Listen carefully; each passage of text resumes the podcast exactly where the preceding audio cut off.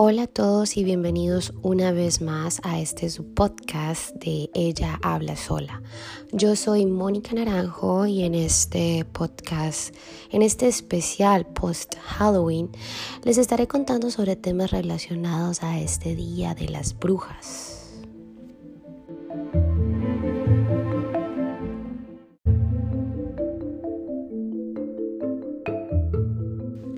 Bueno, y empezamos este podcast deseándoles que todos hayan tenido un super Halloween, que todos se hayan divertido, que hayan podido pedir dulces, que hayan visto disfraces bacanos y que hayan tenido pues la oportunidad de pasar un rico tiempo al lado de sus hijos o sus sobrinos o sus primitos o sus amigos. Eso es lo que esperamos que hayan hecho y pues que haya sido bonito, que no les haya llovido, porque les contamos que por acá en estos lares, pues cayó la super tormenta. Eh, hubo vientos huracanados y todo, y bueno, de hecho hasta hubo una alerta de tornado. Lo más, no sé si decir gracioso o relevante del tema de que haya habido una tormenta el día de Halloween es que la gente decidió cancelar Halloween. A ver, es como extraño, pero así como usted lo escucha la gente decidió que Halloween no podía celebrarse el 31 de octubre por la tormenta. Entonces todo el mundo canceló en sus barrios, en sus grandes neighborhoods. Ustedes ya han visto en todas las películas americanas, pues sí, donde los niños van trick or treating de casa en casa. Eso sigue pasando y es súper super famoso y pues, mejor dicho, todo el mundo. Es lo último en Guarachas. Entonces, como venía la tormenta y pues todo el mundo se iba a mojar y pues se le tiene como tanto miedo a la lluvia y pues nadie quiere mojarse, además de eso hasta una alerta de tornado. Pues todo el mundo decidió, o la mayoría de personas residentes en el área, que Halloween debía cancelarse, lo cual me puso a pensar a mí hasta dónde hemos llegado, hasta dónde esta sociedad de millennials, por no por no poder tener control sobre algo tan elemental como el clima, ha decidido tenerlo sobre un holiday. Así que no me extrañaría que el 24 del día, pues lo que es Navidad, para acá el 25, también se pudiera cancelar porque hay un blizzard o una tormenta de nieve. ¿No les parece un poco ridículos? Pero bueno, cada cual con su tema, cada loco con su cuento. Muchas personas lo que decidieron fue salir antes de la tormenta pedir sus dulces, pasar un rato agradable y estar en casa temprano, mientras que otros hoy, 2 de noviembre, están saliendo a pedir dulces. Ay, a ver, gente, por favor, denme un break.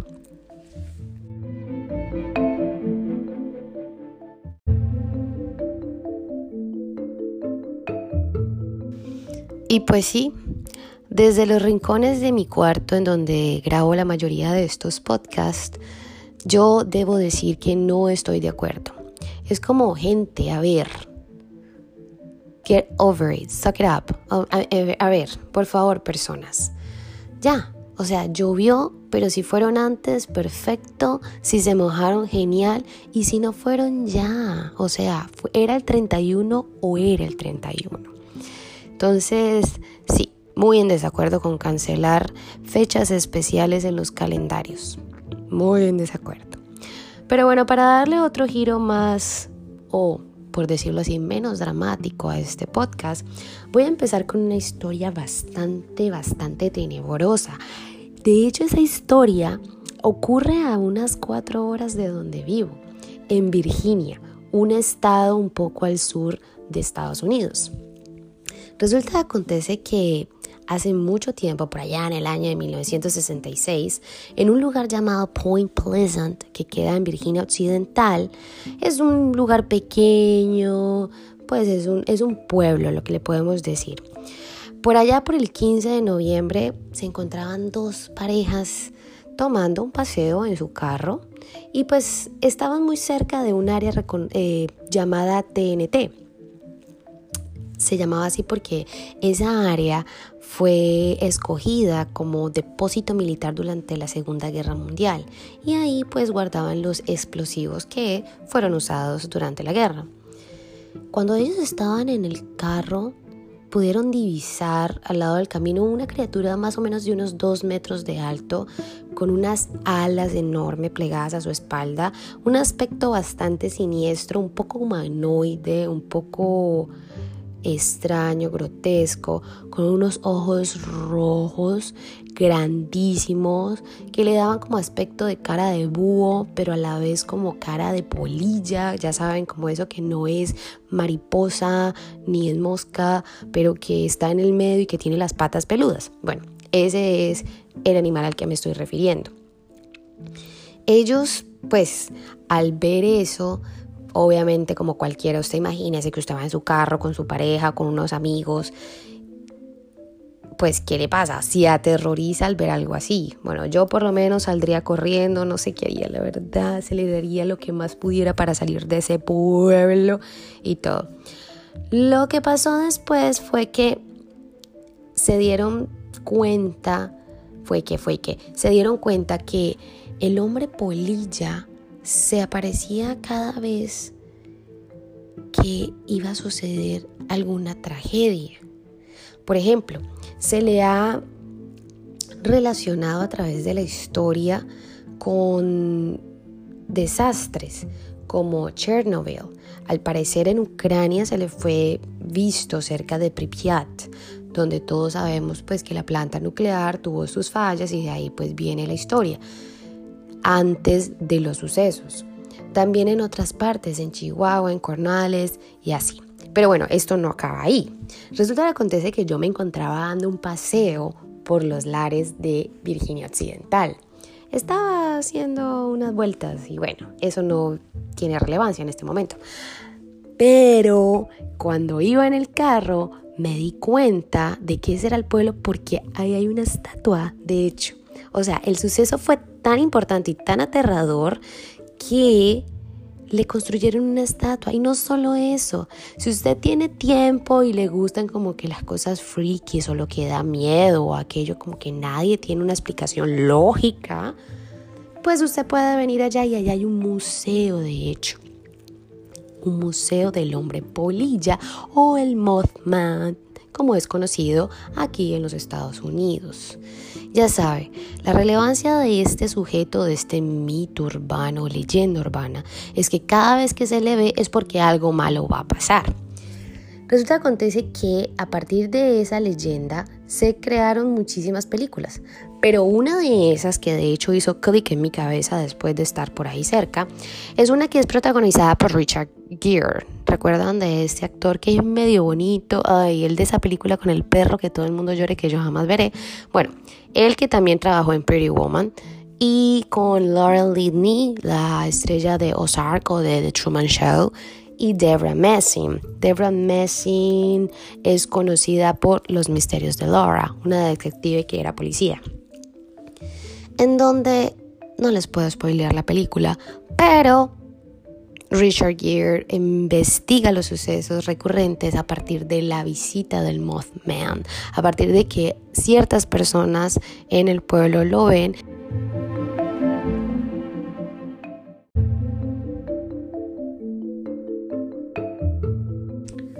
Pues sí, usted definitivamente dirá, ay, eso no es nada, a ver, aquí en Colombia tenemos mil y un espantos. Y es la verdad. La verdad es que yo en toda mi trayectoria colombiana, lo que he hecho es recolectar más de un cuento extraño en todos los pueblos. Ustedes ni se imaginan lo que yo sé de todos los mitos y leyendas de Colombia porque es una vaina que me apasiona. Lo sé, yo soy rarita. A mí me gustan las cosas que me asustan para no poder dormir después. Bueno, así está la cosa. Pero bueno, es muy interesante porque estuve ahí, porque lo pude relacionar con una película y sí, lo sé. En Colombia también hay mucho material para eso. De hecho, me he visto películas buenas, nada como La Llorona. Uy, no, que lata, ni se la vean. De hecho, el cuento, si se lo cuentan a uno mejor, vale más la pena. Esas son dos horas que jamás recuperaré en mi vida. Pero bueno, volviendo al tema de los espantos y del Halloween y de los disfraces y de cómo no se deben cambiar los holidays, gente.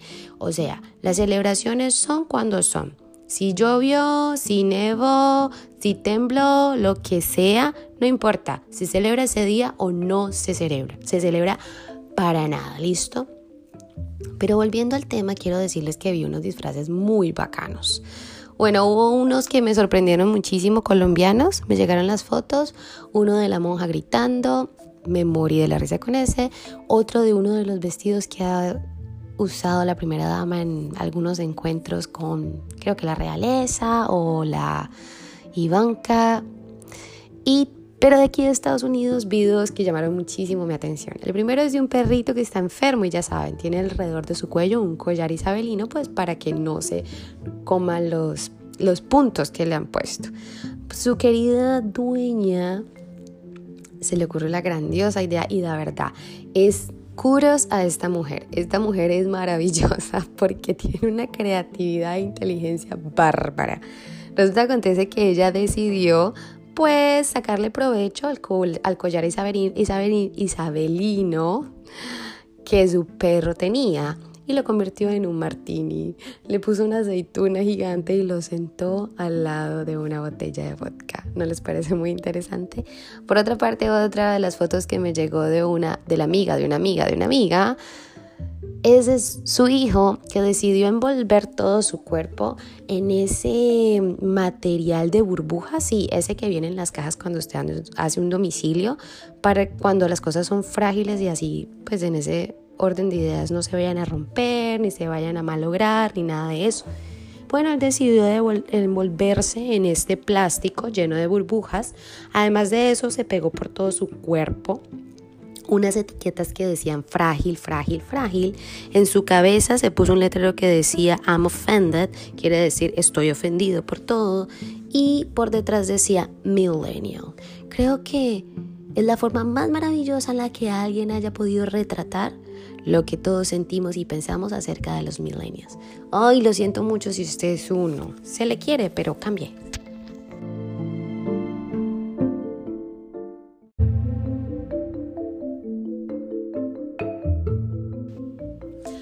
Bueno, y así usted no sea muy fanático o fanática de las películas de terror, yo igual aquí le hice una lista de mis cinco favoritas y una ñapa de las que son las películas de terror las mejores de todos los tiempos. Obviamente ustedes saben que para gusto los colores, pero aquí les voy. En primer lugar tenemos El Conjuro, película del 2013 cuyo director es James Vaughn. Realmente esta película me dejó con pesadillas un mes. Un mes soñé con el personaje malévolo encarnado en esta película.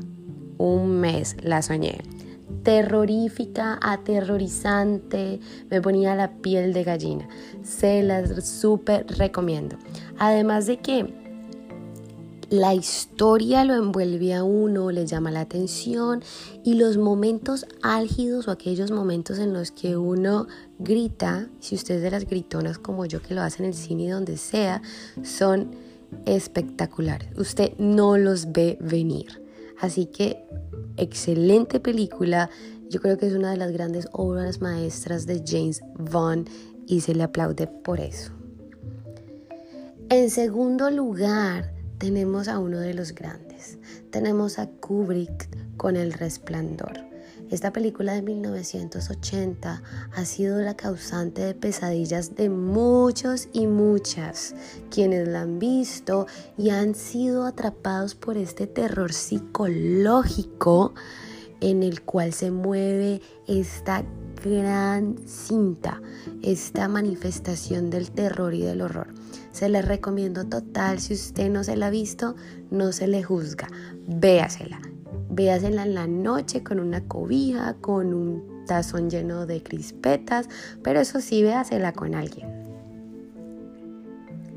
Por otra parte, también tenemos otra de mis favoritas, es una película del 2005 del director Scott Derrickson y si usted no ha escuchado mucho de Scott Derrickson, él ha hecho otras y ya le voy a decir cuáles, entonces usted ya puede hacer la relación. Pero la película de este eh, director que estamos mirando ahorita en particular, que es una de mis favoritas de horror, por todo el contenido, por lo bien hecha y, y porque además de hecho es basada en hechos reales, es El exorcismo de Emily Rose excelente película, excelentes actuaciones.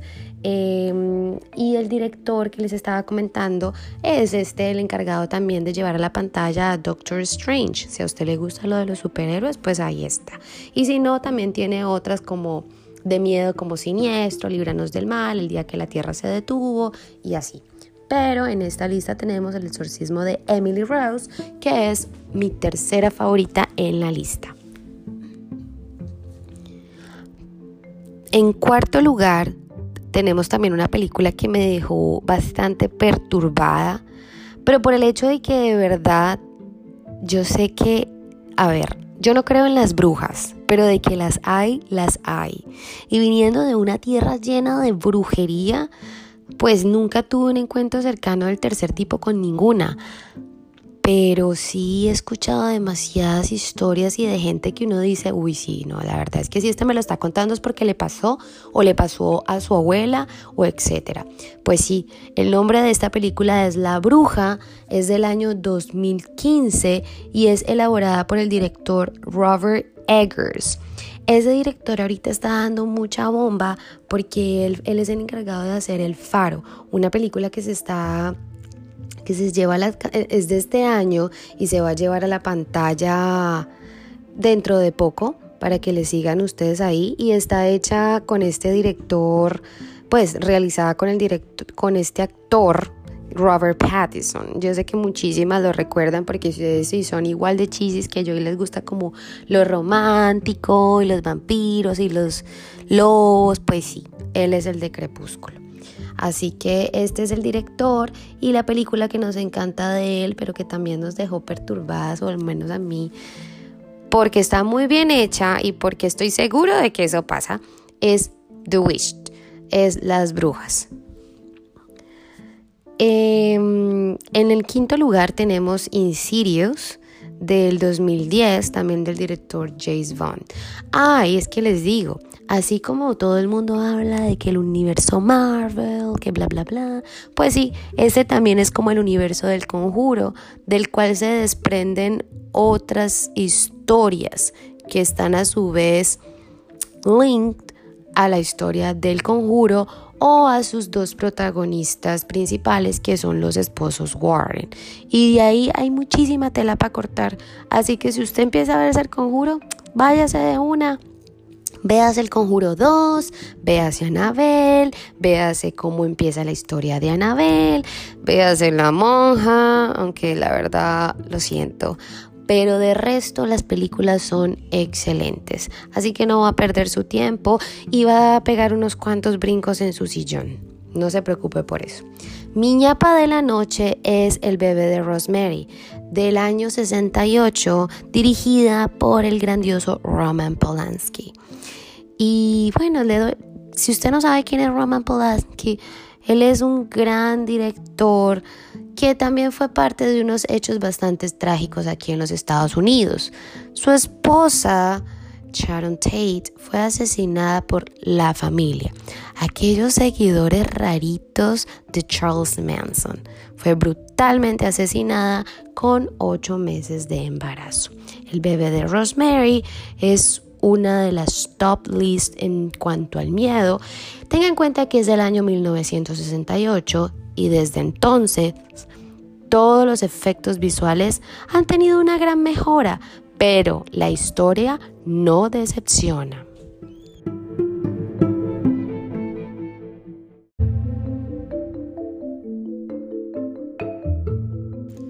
Bueno, y finalmente, para no hacerles el cuento más largo, Aquí van mis dos grandes favoritas en cuanto a series. Hay un término muy particular en inglés y es el binge watch. Quiere decir que usted se sienta todo un día a verse una serie y no se levanta hasta que se la acaba.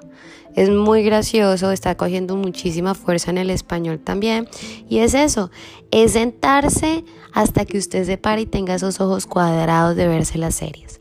Bueno, en este caso Debo decir que una de las series que me ha hecho gritar y no se imaginan de qué forma. Me ha dejado un poco traumada también y bastante como asustada, como un poco frenética, es La maldición de Hill House. Es del año 2018 y es dirigida por Mike Flanagan. Mike Flanagan también es conocido por haber dirigido películas como Somnia, Antes de despertar, las cuales están en Netflix también. Y finalmente mi serie, que en estos momentos esa serie es la culpable de mis pesadillas, es Marianne. Marianne es una serie francesa bastante perturbadora.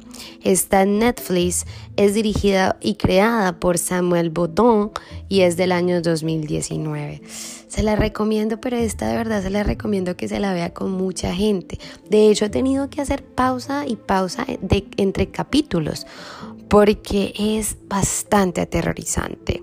No aterrorizante llena de sangre, sino que es un poco psicológica y tiene unas, una que otra escena fuerte, pero está en mi top list de series de terror. Súper recomendada.